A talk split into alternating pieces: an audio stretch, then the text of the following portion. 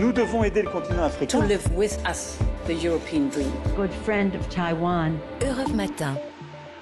La revue de presse internationale à 6h51 sur euh, Europe 1. Bonjour Nour Chahine. Bonjour. Correspondant d'Europe 1 en Algérie, qu'est-ce qui fait la une chez vous ce matin?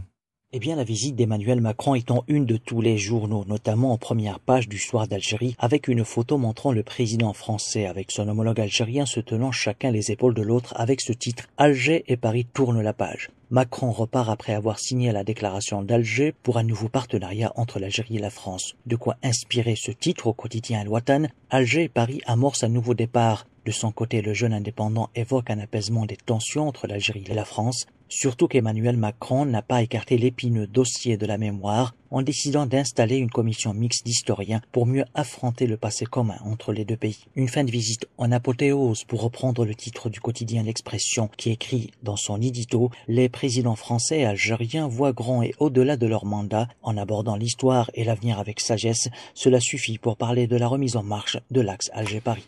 Direction Rome à présent avec euh, Antonino Gallofaro. Bonjour. Bonjour. Les gros titres des journaux italiens ce matin.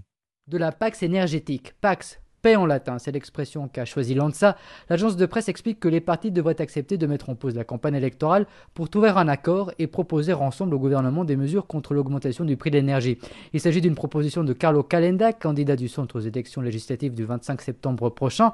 Mais comme le rappelle la Repubblica, la proposition a d'abord été rejetée par tous. Puis, vu la situation ces derniers jours, elle a été relancée hier par le secrétaire de la Ligue, Matteo Salvini. Parmi les mesures possibles, il y aurait, selon le Corriere della Sera, la baisse de 30 centimes par litre du prix de l'essence, une semaine de chômage gratuite pour les entreprises en difficulté, ou encore la possibilité pour les foyers de payer par tranche leurs factures de gaz et d'électricité. Nous partons maintenant pour la Turquie. Bonjour Rémi Trio. Bonjour à tous. La presse turque ce matin d'humeur vindicative. Les journaux turcs s'en prennent unanimement à la Grèce, accusée d'avoir menacé des avions de chasse turcs en mer Égée. Athènes veut-elle la guerre? se demande même CNN turc. D'après les informations du ministère de la Défense, des chasseurs F-16 turcs se trouvaient à l'ouest de l'île de Rhodes quand ils ont été ciblés par des missiles S-300 grecs positionnés en Crète. Le quotidien Uriet dénonce un harcèlement. Sabah souligne qu'il s'agit d'actes hostiles selon les règles de l'OTAN. La tension a été forte cet été entre les deux voisins.